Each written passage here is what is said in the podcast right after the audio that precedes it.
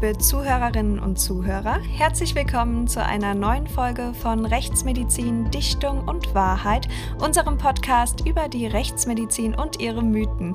Schön, dass ihr wieder eingeschaltet habt. Mein Name ist Vanessa Nischig und mir gegenüber sitzt wie immer der Leiter des Rechtsmedizinischen Instituts in Frankfurt, Professor Marcel Verhoff. Hallo Vanessa, hallo liebe Zuhörerinnen und Zuhörer. Thematisch knüpfen wir heute an die letzte Folge an. Da haben wir über Wasserleichen gesprochen und was mit dem Körper geschieht, wenn ein Mensch tragischerweise ertrinkt.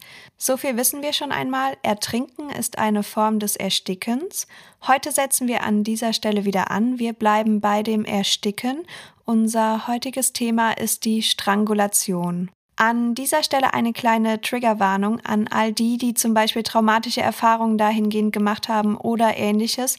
In dieser Folge beschreiben wir unter anderem detaillierte Erstickungsprozesse. Für wen das also nicht unbedingt das richtige Thema heute ist, der kann die Zeit aber auch anders nutzen und schaut stattdessen einfach mal bei deinem neuen YouTube-Channel vorbei, Marcel. Mhm. Du bist ja jetzt quasi auch unter die YouTuber gegangen. Erzähl mal etwas über deinen neuen Kanal und wie heißt der überhaupt? Ja, der YouTube-Kanal, den wir ergänzend zu Rechtsmedizin, Dichtung und Wahrheit produzieren, heißt Fragen an die Rechtsmedizin. Und das ist etwas, was ich eigentlich schon länger vorhatte, weil mir sind im Laufe der Jahre zahlreiche Fragen von den unterschiedlichsten Leuten gestellt worden. Und diese Fragen gilt es dann zu beantworten am Telefon oder zum Beispiel gesammelt haben wir das auch schon gemacht mit Professor Schütz damals in Gießen noch als ganze Abendveranstaltungen. Und die Fragen sind nicht abgerissen, es kommen immer wieder neu dazu. Und ihr habt uns ja auch in, auf der Instagram-Seite habt ihr uns äh, viele Fragen gestellt. Mhm. Und diese Fragen werden dort Frage für Frage einzeln beantwortet. Und dazu gibt es immer ein bisschen was zu sehen. Also das ist dann nicht nur Ton, sondern Bild. Genau, und diese Videos werden dann auch parallel auf Instagram als Instagram TV hochgeladen. Da könnt ihr also auch gerne mal vorbeischauen. Und wir steigen nun erst einmal relativ sachlich in das heutige, doch eher schwerwiegendere Thema ein. Aus medizinischer Sicht, wie definiert man denn grundsätzlich das Ersticken? Man unterscheidet zwischen dem äußeren und dem inneren Ersticken. Und man könnte jetzt meinen, außen hört praktisch auf am Mund. Also wenn zum Beispiel Mund oder Nase bedeckt werden und man kann nicht mehr einatmen, das wäre ganz klar ein äußeres Ersticken. Aber dieses äußere Ersticken geht noch viel weiter, nämlich bis in die Tiefe der Luftwege. Also überall da, wo noch Luft reinkommt, über die Luftröhre, die Bronchien bis hin in die Lungenbläschen. Alles das sind die Luftwege. Und immer wenn dort auf diesem Weg irgendetwas verstopft ist, verlegt ist und deswegen keine Luft heran kann und so kein Sauerstoff ausgetauscht werden kann, wäre das ein äußeres Ersticken. Inneres Ersticken meint, dass zwar der Sauerstoff bis in die Lungenbläschen kommt und dann sogar übertreten kann in das Blut über die Lungenkapillaren, aber dann entweder nicht transportiert werden kann, weil zum Beispiel die roten Blutkörperchen mit Kohlenmonoxid belegt sind, oder nicht an das Gewebe abgegeben werden kann. Da gibt es also auch unterschiedliche Möglichkeiten. Das ist der Unterschied zwischen äußerem und innerem Ersticken. Inneres Ersticken liegt also vor, wenn die Atmungskette irgendwie blockiert ist. Das ist doch auch bei einer Cyanidvergiftung der Fall, oder? Genau, genau. Das ist eine Möglichkeit des inneren Erstickens. Da wären wir nämlich schon wieder bei unserer Dichtung über die Mentholpaste, mhm. die wir bereits in einer unserer ersten Folgen aufgeklärt haben. Also ob ihr Rechtsmediziner euch diese Mentholpaste vor einer Obduktion unter die Nase reibt, um überhaupt den Leichengeruch zu ertragen. Und die Cyanidvergiftung ist ein Beispiel dafür, wie wichtig der Geruchssinn bei einer Obduktion überhaupt ist. Wie riecht denn Cyanid? Wie kann man sich das vorstellen? Ja, so dieser bitter Mandelgeruch. Und äh, das andere ist, dass äh, wenn man es nicht riechen kann, nämlich eine ganze Menge Menschen können das nicht riechen, dann ist das so eine Art Bitzeln auf der Zunge. Na, und auch das würde überdeckt werden, wenn man jetzt äh, irgendwie Menthol in der Nase hätte. Und Cyanid kann eingeatmet werden. Also das eine ist eben, dass es äh, als Pulver vorliegen kann. Das wäre dann das Cyankali, was aufgenommen wird über den Magen-Darm-Trakt. Und das andere wäre eben dann das Cyanidgas, das zum Beispiel frei wird, wenn Kunststoff verbrennt. Und deswegen kann es eingeatmet werden. Habe ich jetzt einen Leichnam, der an Cyankali vergiftet ist, tritt ein gewisser Anteil dieses äh, Cyanids in die Gasform über und dann kann ich mich als Obduzent daran vergiften und das kann sogar tödlich sein. Und hattest du denn schon einmal den Fall einer Cyanidvergiftung? Ja, ich hatte schon einige Cyankadi-Vergiftungen. Das hat aber extrem abgenommen. Also in den letzten fünf Jahren hatten wir, glaube ich, keinen einzigen mehr. Aber die Cyanid-Vergiftung, die ist gar nicht so selten, wie man vielleicht erstmal denken könnte, im Rahmen von Brandgeschehen. Cyanid wird bei der unvollständigen Verbrennung von Kunststoff frei und dann konkurriert das mit dem Kohlenmonoxid. Und immer dann, wenn wir Verstorbene haben, die zum Beispiel Rußeinatmung als Zeichen des Gelebthabens zum Brandausbruch aufweisen und die Kohlenmonoxid-Hämoglobin-Konzentration ist nicht so hoch, dass man eigentlich erwarten würde, dass jemand daran verstirbt, dann finden wir die Cyanidvergiftung. Nun haben wir gerade schon einmal über das äußere und innere Ersticken gesprochen, aber wie läuft der Erstickungsprozess denn grundsätzlich ab? Welche Stadien gibt es denn dabei? Beim Ersticken ist letztlich der Sauerstoffmangel das Entscheidende und dieser Sauerstoffmangel macht sich zuerst bemerkbar im Gehirn und dementsprechend führt das erstmal zu einer Bewusstlosigkeit die Großhirnrinde ist der Bereich des Gehirns, der dann zuerst nicht mehr versorgt wird. Der Hirnstammbereich, der für die lebenswichtigen Funktionen zuständig ist, der wird etwas länger in der Funktion aufrechterhalten. Und dann ist die Frage, wie lange hält dieser Sauerstoffmangel an? Und in der Größenordnung ab etwa fünf Minuten Sauerstoffmangel kommt es dann zusätzlich zum Versagen der Kreislauf- und der Atemfunktion. Ja, und das ist nämlich auch schon meine nächste Frage an dich. Wie lange dauert denn dieser gesamte Erstickungsprozess? Ist das vergleichbar mit dem Ertrinkungsprozess, worüber wir schon in der letzten Folge gesprochen haben? Also im besten Fall, salopp gesagt, drei Minuten und im schlimmsten Fall bis zu zehn Minuten? Das ist eben abhängig davon, wie absolut ist dieser Sauerstoffmangel. Habe ich also Situationen, wo doch immer wieder mal ein bisschen Sauerstoff in das Blut gelangt, also Nehmen wir zum Beispiel ein Bedecken der Atemwege mit einem Kissen. Ja, und das schafft keinen hundertprozentigen Sauerstoffabschluss. Und dann kann es immer noch mal passieren, auch wenn das Kissen dann verrutscht, dass doch so ein oder zwei Atemzüge wieder Sauerstoff aufgenommen werden. Dann verzögert sich dieser Prozess extrem. Haben wir zum Beispiel, dass jemand eine Plastiktüte über den Kopf gezogen hat und das Ganze abgedichtet wird, dann ist auf der einen Seite der Verbrauch des Sauerstoffs und auf der anderen Seite der Anstieg des CO2, das nicht abgeatmet werden kann, weil das sich in der Tüte sammelt, also als zweiter Effekt. Und dann geht das eben relativ schnell, also so schnell, wie ich gerade gesagt habe. Und der Hirntod tritt dann innerhalb von fünf bis zehn Minuten ein, kann man das so sagen? Also der Hirntod ist ja dann die letzte Folge, dass das Gehirn nicht wieder Belebbarkeit ist. Der Hirntod als solches ist ja eine Definition, dass der Kreislauf wieder angesprungen ist, aber das Gehirn einfach dann nicht mehr zu sich kommt. Und das passiert eben, wenn dieser Sauerstoffmangel im Gehirn eine gewisse Zeit angehalten hat. Und das sind eben diese etwa fünf Minuten, die man über den Daumen gepeilt sagen kann. Kannst du uns sagen, was die häufigsten Fälle des Erstickens in der Praxis sind? Was sind da so deine Erfahrungen? Die häufigsten Fälle des Erstickens, das sind tatsächlich die weichen Bedeckungen oder dann die Plastiktüte über den Kopf, die abgedichtete. In Form von Suiziden hat man das äh, gar nicht selten. Also das wäre beim klassischen Ersticken. Und weiche Bedeckungen sind dann in dem Sinne Kissen oder Decken oder ähnliches? Genau, Decken oder Kissen, die dann mit Gewalt reingedrückt werden, das schafft man normalerweise nicht selbst.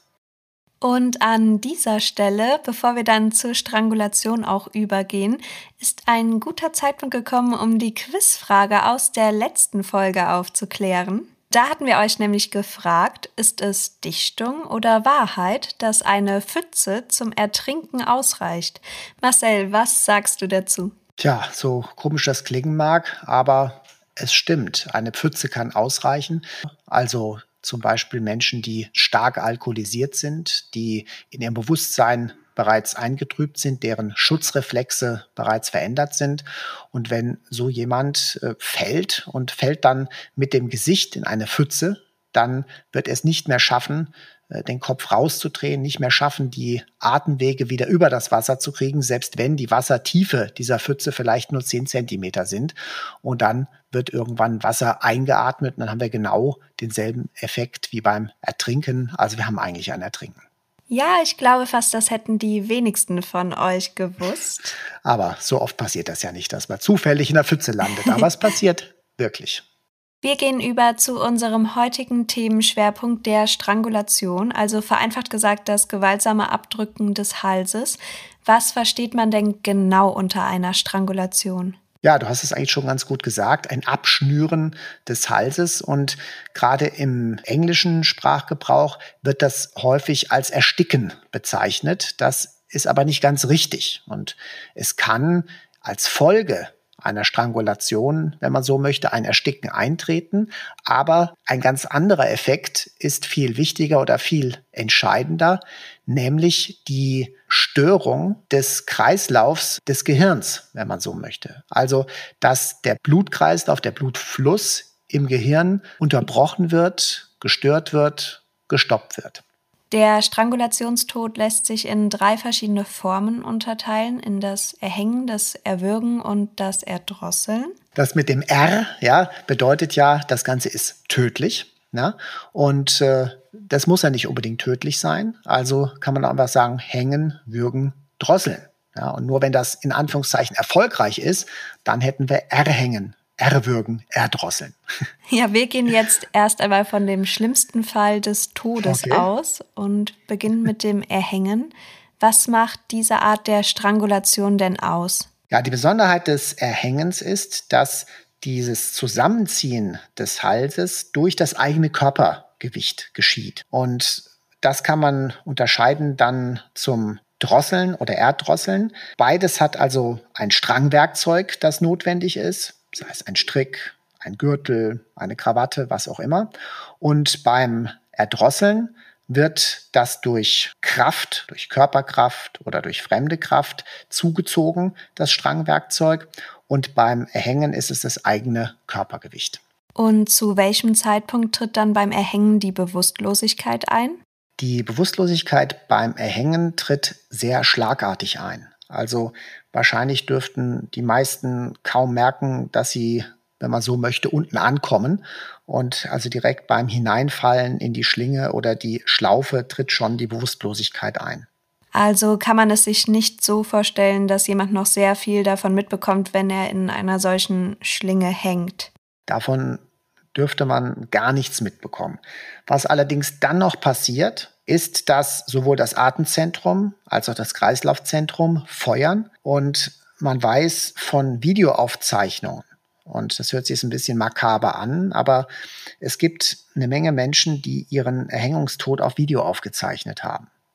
Das sind einmal Menschen, die ja sowieso viel dokumentieren im Leben, weil sie eine Affinität haben zu Foto oder Video.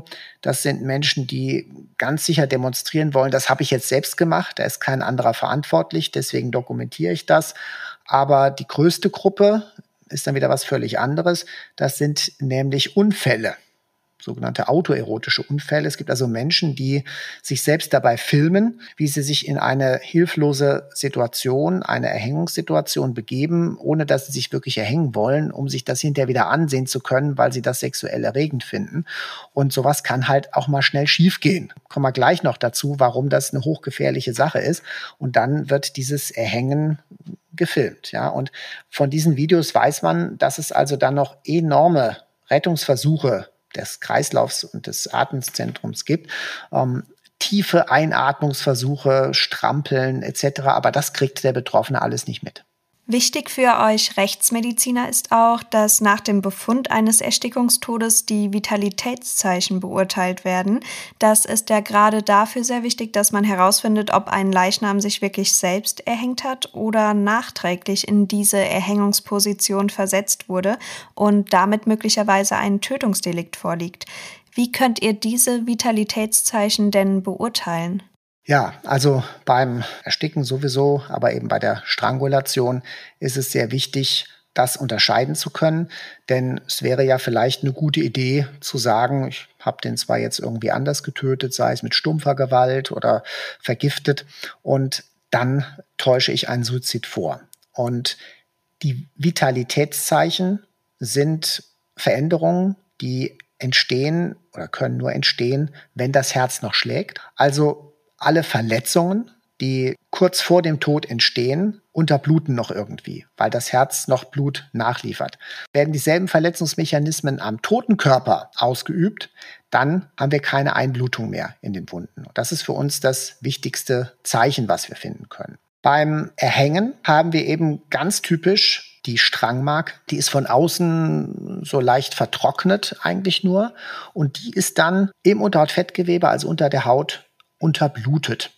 Diese Unterblutung ist nur ganz dezent, weil das Herz dann auch nicht mehr besonders lang schlägt, aber man kann sie typischerweise erkennen. Haben wir dagegen ein, eine Situation, dass der Leichnam aus einer gewissen Höhe in den Strang fällt, kann das Ganze sehr stark beschleunigt sein. Und dann kann diese Unterblutung der Strangmarke so minimal sein, dass man es kaum noch erkennt. Und dann haben wir als weiteres Zeichen oftmals bei dieser Form des freien Hängens haben wir dann die sogenannten Simonschen Blutungen. Das also, ich hatte eben gesagt, man sieht in den Videos, dass ein Leichnam richtig zappelt manchmal noch. Und dieses Zappeln führt dazu, dass die Beine zum Teil grotesk hoch schwingen. Also auf manchen Videos sieht man, dass die Beine nahezu waagerecht stehen zwischenzeitlich. Und das führt zu einer extremen Belastung im Bereich der Lendenwirbelsäule. Und in der Lendenwirbelsäule werden dann die Bandscheiben stark überdehnt und komprimiert. Und das kann zu Einblutungen führen, die, sonst wird das mit dem Zappeln ja auch nicht funktionieren, dann noch ein bisschen Kreislauf haben. Und dann sehen wir eben in diesen Bandscheiben vor dem vorderen Längsband der Wirbelsäule im Lendenwirbelsäulenbereich diese Einblutungen. Das ist für uns auch ein ganz wichtiges äh, Vitalitätszeichen. Zu der gewaltsamen Strangulation gehört zum einen das Erwürgen und zum anderen das Erdrosseln. Wie grenzt man denn nun das Erwürgen vom Erdrosseln ab? Also zwischen diesen beiden Strangulationsformen ist dann der Unterschied, dass beim Drosseln ein Werkzeug benötigt wird, ein Strangulationswerkzeug, und beim Würgen die bloßen Hände genommen werden. Das kann sein der Einsatz beider Hände, das kann sein der Einsatz einer Hand, das kann auch der Unterarm sein, ein Unterarmwürgegriff. Aber hier ist es die bloße Hand. Und damit wird auch relativ klar, dass das Würgen, insbesondere das Erwürgen, das tödliche Würgen, dass das immer nur durch fremde Hand passiert sein kann. Das kriegt man selbst nicht hin.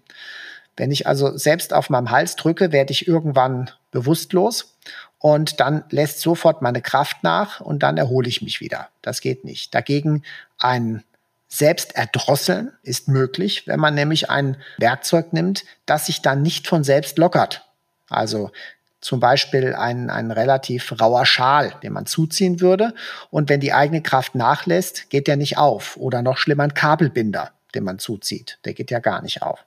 Und wie kann man dann erkennen, ob jemand durch den Unterarmwürgegriff, also ich glaube, die meisten von euch kennen ihn unter dem Ausdruck Schwitzkasten, erstickt ist oder durch den Druck der Hände? Das liegt dann wiederum an den Spuren, an den äußeren Spuren. Die sind sehr wichtig. Das eine ist ja die Strangmarke, was ich gesagt hatte, was wir beim Hängen haben und beim Drosseln. Und beim Würgen kommt es dann darauf an, ob sich zum Beispiel Fingernägel mit abbilden. Das ist so ganz typisch halbmondförmig dann diese Vertrocknung am Hals und das kann sogar umgebogen sein, je nachdem wie hart oder weich die Fingernägel sind. Und beim Unterarmwürgegriff haben wir dann eben typischerweise nicht derartige Zeichen, also keine Fingernagelzeichen. Aber was wir manchmal haben, sind dann wieder Textilantragungen, wenn nämlich der Unterarm bekleidet war, dass dann diese Formen sich an der Haut abgedrückt haben. Also so kann man das unterscheiden. Wie häufig obduziert ihr in der Rechtsmedizin in Frankfurt Leichen, die durch Strangulation ums Leben gekommen sind? Ja, das ist gar nicht mal so selten. Also gerade das Erwürgen als Todesursache, das ist schon bei einer gewissen Anzahl der Tötungen, insbesondere wenn wir einen Täter haben, der dem Opfer körperlich stark überlegen ist, ist das gar nicht so selten. Denn Schusswaffen sind ja stark limitiert. Das, was wir sicherlich am häufigsten bei Tötungen haben, ist scharfe Gewalt. Also Messer hat fast jeder irgendwo zu Hause. Aber wenn eben kein Werkzeug zur Verfügung steht, dann ist es oftmals die bloße Hand. Und welcher war dahingehend dein prägendster Fall? Welcher ist dir besonders in Erinnerung geblieben? Ja, ganz, ganz verrückte Geschichte eigentlich. Das war ein, ein Paar. Irgendwas war da relativ schwierig. Ich glaube, sie lebte in einer Beziehung oder Ehe und die waren beide Jäger. Also sie hatte die, die Jagdausbildung bei ihm gemacht und so waren die zusammengekommen und die waren eben dann offenbar eines Sonntagmorgens im Wald. Und man hat sie dann in einem Bach gefunden und er lag mit, ja, das Gehirn etwas nebenan, hatte sich also offensichtlich mit seinem Revolver dann in den Mund geschossen und hatte sich dann sein Hirn aus dem Kopf geschossen. Und da war dann eben die Ansage, dass äh, der Mann erst die Frau und dann sich selbst erschossen habe. Und dann habe ich eben gesagt, gut, ich untersuche erst die Frau vor Ort und ich habe einfach keine Schusswunde gefunden. Und dann habe ich irgendwann mal gesagt, habt ihr mal nachgeschaut, wie viele Schüsse denn fehlen aus dem Revolver? Es war ein fünfschüssiger Revolver und dann haben sie geguckt, oh, da fehlt ja nur einer. Und das war das Bemerkenswerte. Im Endeffekt war sie erwürgt worden. Und wenn man es dann so nachvollziehen kann, sind die wahrscheinlich irgendwie in Streit geraten. Und dann hat er die bloßen Hände genommen, weil das aus irgendeinem Grund das naheliegendste war. Und offenbar danach erst, nachdem er dann sich überlegt hat, oh, was habe ich jetzt da getan, ist ihm dann klar geworden, ich habe eine Waffe dabei und die kann ich jetzt äh, nehmen, um sozusagen auch für mich das äh, Thema zu beenden. Und das war also in Bezug auf Würgen deswegen so beeindruckend, weil alle vom Schuss gesprochen haben. Ich habe gedacht, ich Depp, ich finde die Wunde nicht. Ja, das kann eigentlich nicht wahr sein. Nein, oh je. Tragischer Fall. Ja.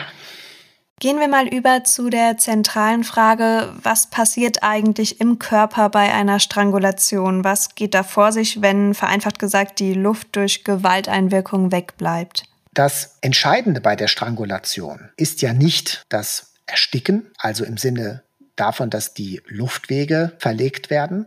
Das kann zwar sekundär passieren, wenn also die Strangulation erst überlebt wird, dann kann es durch Schwellung und Blutung dazu kommen, dass die Luftröhre eingeengt wird. Aber das Entscheidende, gerade beim schnellen Tod, ist die Störung des Kreislaufs im Bereich des Gehirns. Und dazu muss man sich klar machen, dass die größte Blutmenge, die zum Gehirn hinführt, durch die Halsschlagader also die Arteria carotis geht, seitlich am Hals, kann jeder den Puls spüren, das ist ein sehr kräftiger Puls. Und das gesamte Blut, das aus dem Gehirn abtransportiert wird, unmittelbar neben der Karotis durch die Vena jugularis, die sogenannte Drosselvene, abtransportiert wird. Und wenn ich jetzt diese Blutzufuhr störe, dann kommt ja gar nichts mehr an, wenn man so möchte. Es reicht aber auch, wenn die Blutzufuhr noch besteht, ich aber den Abtransport behindere. Warum? Weil da kann ja auch kein Blut mehr rein. Die Blutmenge ist ja begrenzt, die das Gehirn aufnehmen kann. Die Gefäße können sich ein bisschen aufdehnen, aber dann kommt ebenfalls der Blutfluss zum Erliegen und es gibt noch einen Überdruck im Kopf. Und dafür braucht es eben gar nicht mal so viel Druck. Wenn man sich also vorstellt, wenn man auf beide Halsseiten, da wo man den Puls fühlt, ein Gewicht von fünf Kilogramm drauflegen würde, reicht das aus, um die Halsschlagadern zu verschließen und es kommt kein Blut mehr im Gehirn an. Deutlich weniger reichen aus, um die Jugularisvenen abzudrücken und dann geht eben erst noch Blut durch die Karotiden hoch, aber es kann nicht mehr abfließen und irgendwann wird ebenfalls der Gehirnkreislauf versagen. Widmen wir uns einmal den Befunden bei der Obduktion eines Leichnams, der einem Strangulationstod erlegen ist. Schauen wir uns erst einmal die äußeren Befunde an und beginnen mit dem Erhängen. Welche äußeren Indizien sprechen denn für einen Tod durch Erhängen? Und beim Erhängen muss man zunächst die Differenzierung treffen zwischen dem typischen und atypischen Erhängen. Und das macht man hauptsächlich an dem Sitz des Gleitknotens der Schlinge fest. Ist das richtig? Ja, das ist das eine. Also wir haben eben dort einerseits den Knotensitz, aber was genauso wichtig ist, dass der Körper frei hängen muss und dass äh, es eben keinen Bodenkontakt gibt. Das also das sogenannte typische Erhängen, was aber seltener, viel seltener ist als das atypische Erhängen. Also warum machen wir die Unterscheidung? Wenn man das jetzt mal einordnet in die gesamten Strangulationsformen, dann kann man sagen, dass wir beim Würgen, beim Drosseln und beim Hängen, beim atypischen Hängen, dass wir eben dann immer einen Überdruck im Kopf erzeugen. Warum? Weil die Karotiden niemals vollständig abgedrückt werden, zumindest nicht längere Zeit, und es immer mehr Blut im Gehirn gibt, als abfließen kann. Denn hauptsächlich ist der Abfluss gestört. Und dementsprechend sind die meisten Strangulationsopfer von außen erkennbar mit gequollenem Gesicht, gegebenenfalls blauem Gesicht. Ganz oft ist die Zunge auch so ein bisschen nach außen getreten. Und wir finden sogenannte petechiale Blutungen, feinste punktförmige Blutungen. Wenn die da sind, treten die zuerst auf in den Augenbindehäuten, weil dort die Kapillaren am ehesten platzen, da die Umgebung den geringsten Widerstand leistet, wenn man so möchte. Und je nachdem, wie intensiv dieser Strangulationsvorgang war und wie lange der gedauert hat, können diese Petechien in der gesamten Gesichtshaut verbreitet sein. Entscheidender Unterschied zu anderen Möglichkeiten, warum Petechien entstehen können, ist, dass es eine ganz scharfe Grenze gibt in der Halsebene. Wenn wir eine Strangmarke haben, über der Strangmarke Petechien und Dunsung, unter der Strangmarke nichts. Haben wir dagegen Herztod oder Gewalt gegen den Thorax, pertische Druckstauung ist der Fachbegriff, dann haben wir Petechien auch unterhalb dieser Strangulationsebene.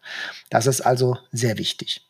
Und gerade wenn das sehr intensiv ausgebildet ist, dann kann man auch schon sagen, ein Herztod, Pumpversagen des Herzens kommt für die Bildung der Petechien und für die Dunsung der, des, der Gesichtshaut eigentlich schon nicht mehr in Frage. Dagegen haben wir beim typischen Hängen ein völlig anderes Bild. Und das kann man sich auch recht leicht ableiten. Beim typischen Hängen haben wir eben die gleichzeitige schlagartige Kompression und vollständigen Verschluss beider Halsschlagadern. Und dann kommt auch kein Blut mehr an. Und wenn kein Blut im Kopf mehr ankommt, kann es keinen Überdruck geben, keine Dunsung und keine Petechien.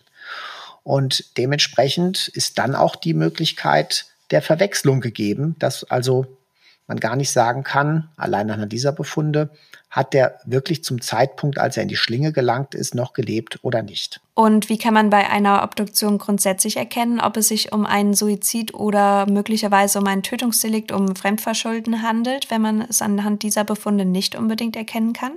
Wir müssen also alle Befunde, die wir haben bei der Obduktion, zusammennehmen und dann auf Plausibilität überprüfen. Wie passt das Ganze zusammen?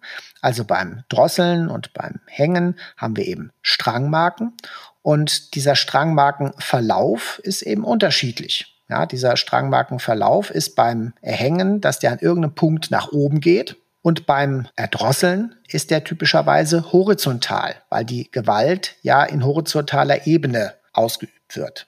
Das muss aber nicht immer so sein. Ja, man kann sich auch in anderen Positionen erhängen, auch in liegender Position. Und die Fallhöhe, die ist gar nicht unbedingt äh, ja, notwendigerweise hoch. Da reichen manchmal 30, 40 Zentimeter. Ich hatte ja gesagt, fünf Kilogramm reichen aus, um die Halsschlagadern abzudrücken. Also man braucht da gar nicht unbedingt die frei hängenden Körper, um sich zu erhängen. Ja, und deswegen erhängen sich auch dementsprechend viele einfach an einer Türklinke, einer Wohnungstür zum Beispiel, oder? Ja, also das ist das, was man gar nicht selten beobachtet und was mittlerweile auch viele wissen, dass es eben gar nicht notwendig ist, unbedingt eine gewisse Höhe zu haben. So ist es ja. Ja, und im Einzelfall kann das eben schwierig sein. Wir schauen deswegen auch immer nach allen möglichen anderen Verletzungen. Ja, also wenn man jemanden quasi zwingt, sich zu erhängen. Ja, die Frage, wie man das machen würde, mit vorgehaltener Waffe, hm, wohl kaum, äh, dann ist es eher eine zusätzliche Gewalteinwirkung. Und dann hat eben der Körper Verletzungen, die einfach mit dem Erhängen allein nicht zu erklären sind. Und immer wenn wir das haben, dann spricht das für ein unfreiwilliges Erhängen. Also das ist auch etwas, was eben überprüft wird. Beim Würgen haben wir keine typische Strangmarke, diese Verletzungen der Fingernägel zum Beispiel, Textilverletzungen oder dergleichen. Und dann ist klar, dann ist es eben auf jeden Fall kein Erhängen. Was schwierig werden kann, ist das Selbsterdrosseln. das auseinanderzuhalten. Da muss dann aber wirklich das Werkzeug, was verwendet wurde, der Strang auch geeignet sein, rau genug oder halt äh, mit irgendwelchen Sicherungsmechanismen, dass er nicht mehr aufgehen kann. Also deswegen ist so wichtig, auch schon am idealerweise am Leichenfundort zu sein, das zu beurteilen. Dann ist wichtig, dass wir das Strangwerkzeug bei der Obduktion dabei haben. Das Strangwerkzeug wird auch immer sehr vorsichtig abgenommen, wird nicht einfach durchgeschnitten. Also man versucht die Schlinge so wenig wie möglich eigentlich zu manipulieren, wenn man sie vom toten Körper abnimmt. Gehen wir nun mal ins Innere eines Leichnams. Welche Befunde lassen sich da bei einem Leichnam finden? Der einem Strangulationstod erlegen ist? Da haben wir eben typischerweise eine massive Hirnschwellung, also ein Hirnedem. Es können auch im Extremfall dann feine Blutungen im Bereich des Gehirns sein, die davon ausgegangen sind. Das ist aber eher seltener. Und das andere ist, dass wir Verletzungen haben im Bereich von Zungenbein und Kehlkopf. Das kann einerseits sein, dass das Zungenbein gebrochen ist. Es kann andererseits sein, dass die oberen Kehlkopfhörner abgebrochen sind. Die brechen an typischen Stellen an der Basis und ganz wichtig ist, dass diese Brüche dann umblutet sind, damit es eben keine postmortale Beschädigung ist, also wieder hier die Vitalitätszeichen. Aber nicht immer und zum Glück sterben alle Menschen bei einer Strangulation. Oftmals bleibt es ja auch einfach bei dem Versuch bzw. missglückten Versuch. Wie sieht es denn eigentlich dahingehend mit der Überlebenschance beim Erhängen aus? In wie vielen Fällen würdest du aus deiner Erfahrung sagen, geht ein solcher Versuch schief und in wie vielen Fällen gelingt er? In den meisten Fällen das Erhängen als Suizid gelingt das, ähm, weil einfach die Zeit nicht ausreicht. Wenn man direkt dabei ist wie sich jemand erhängt oder innerhalb der ersten drei Minuten dazukommt, dann ist diese Person selbstverständlich wunderbar reanimierbar. Warum? Der hat ja nichts, der ist ja nicht krank. Anders als wenn man jetzt einen Herzinfarkt hat, dann hat das Herz ja von sich aus eine Schwäche und dann kann man versuchen zu pumpen, aber das Herz springt dann möglicherweise nicht an. Der Hängte hat ein vollständig gesundes Herz und wenn man dann versucht zu reanimieren oder auch defibrilliert, dann springt das eigentlich immer wieder an. Und beim Erdrosseln und Erwürgen sieht das relativ gleich aus? Oder wie hoch ist da die Wahrscheinlichkeit, dass man so etwas überleben kann? Da ist genau dasselbe Problem. Wenn also dann zum Zeitpunkt des Kreislaufstillstandes ab dann zu viel Zeit vergeht, dann wird er nicht mehr rettbar sein. Aber wenn man eben sehr früh ansetzt, dann hat man gute Chancen. Allerdings, je nachdem, wie intensiv die Gewalt gegen den Hals war, das war ja das, was ich vorhin gesagt habe, gibt es dann oftmals Sekundärprobleme. Also, dass dann, nachdem die Wiederbelebung erfolgreich war, aber die Halsweichteile anschwellen, einbluten und man eben dann keine Luft mehr bekommt. Kann man denn dann auch noch nachträglich an einem solchen Strangulationsversuch sterben? Wie merkt man, dass da noch eine Gefahr besteht? Genau, also das ist ja diese Situation, dass wenn eben ein Erhängen oder ein Erwürgen überlebt wurde, also reanimiert wurde. Und dann heißt das nicht, dass die Person schon überm Berg ist. Es kann nämlich dann im Nachhinein können noch Blutungen entstehen, kann das Gewebe noch weiter anschwellen und dann wird es plötzlich eng und die Leute werden dann schweratmig, atmen röchelnd und da muss sehr schnell gehandelt werden kann man Luftröhrenschnitt machen oder kann intubieren, wenn das noch geht und muss dann eben die Atemwege sichern. Kommen diese Menschen, die einen solchen Strangulationsversuch überlebt haben, dann auch zur Untersuchung zu euch ins Rechtsmedizinische Institut? Ja, das sind eben die Formen, wenn sie es überlebt haben. Also das eine ist ja, man hat, war wirklich schon tot, hat einen Kreislaufstillstand gehabt, wird wiederbelebt. Aber was wir selbstverständlich ganz oft haben, sind Fälle, wo gewürgt oder wo gedrosselt wurde und die danach zu uns zur Untersuchung kommen. Und da ist einer der wichtigsten Befunde, dass wir nach diesen petechialen Blutungen schauen die dann oftmals nur in den Augenbindehäuten sind oder in den Lidhäuten. Dann ist wichtig, dass wir uns den Hals genau anschauen. Was haben wir von außen für Verletzungen? Haben wir Kratzer? Haben wir Hämatome, die erkennbar sind? Oftmals muss man die Leute dann auch noch ein zweites Mal einbestellen, zwei Tage später, wenn das Ganze gerade erst sehr frisch her war, weil diese Hämatome noch nicht sichtbar gewesen sein könnten. Dann haben die Leute oft Schluckbeschwerden. Das ist aber sehr subjektiv. Man muss sie fragen, ob sie Schluckbeschwerden haben. Dann sagen sie ja oder nein. Und man kann eine heisere Stimme haben. Allerdings muss man dafür die Person kennen. Ja, wenn ich nicht weiß, wie die Stimme vorher war, weiß ich nicht, ob sie jetzt heiser ist oder ob die immer so ist. Das ist so eine Schwierigkeit. Und die letzte Möglichkeit, die wir dann noch haben beim Lebenden, ist eine Magnetresonanztomographie, weil damit kann man die Weichteile ganz gut darstellen und da kann man dann oftmals die Weichteilschwellung nach solchen Angriffen gegen den Hals darstellen. Ich glaube, jetzt haben wir das Thema Ersticken auch sehr umfangreich abgehandelt. Jetzt gibt's noch etwas Entspanntes am Ende unserer Folge für euch zum Aufatmen, und zwar unsere heutige Quizfrage. Und diese lautet wie folgt. Ist es Dichtung oder Wahrheit, dass es beim Erhängen zu einem Genickbruch kommen kann? Hm. Haben wir eben gar nicht angesprochen, das Thema. Ja, so und ein Zufall. Ja, dann machen wir an dieser Stelle auch Schluss für heute. Folgt uns gerne auf Instagram, da findet ihr uns unter Rechtsmedizin Podcast. Dort findet ihr auch Fotos exklusiv aus dem Rechtsmedizinischen Institut in Frankfurt und natürlich weitere Informationen zu den Themen unserer Folgen. Und wenn ihr Fragen oder Anregungen habt, schreibt uns doch gerne dort eine Nachricht oder eine E-Mail. Vielleicht wird auch bald eure Frage auf deinem neuen YouTube-Kanal Fragen an die Rechtsmedizin von dir beantwortet werden, Marcel. Ja, sehr gern. Und wenn euch unser Podcast gefällt, gebt uns doch gerne eine 5-Sterne-Bewertung auf der jeweiligen Plattform, wo ihr unseren Podcast hört. Und nun wünschen wir euch ein schönes Wochenende und wir hören uns in zwei Wochen wieder. Bis bald, hört wieder rein. Tschüss.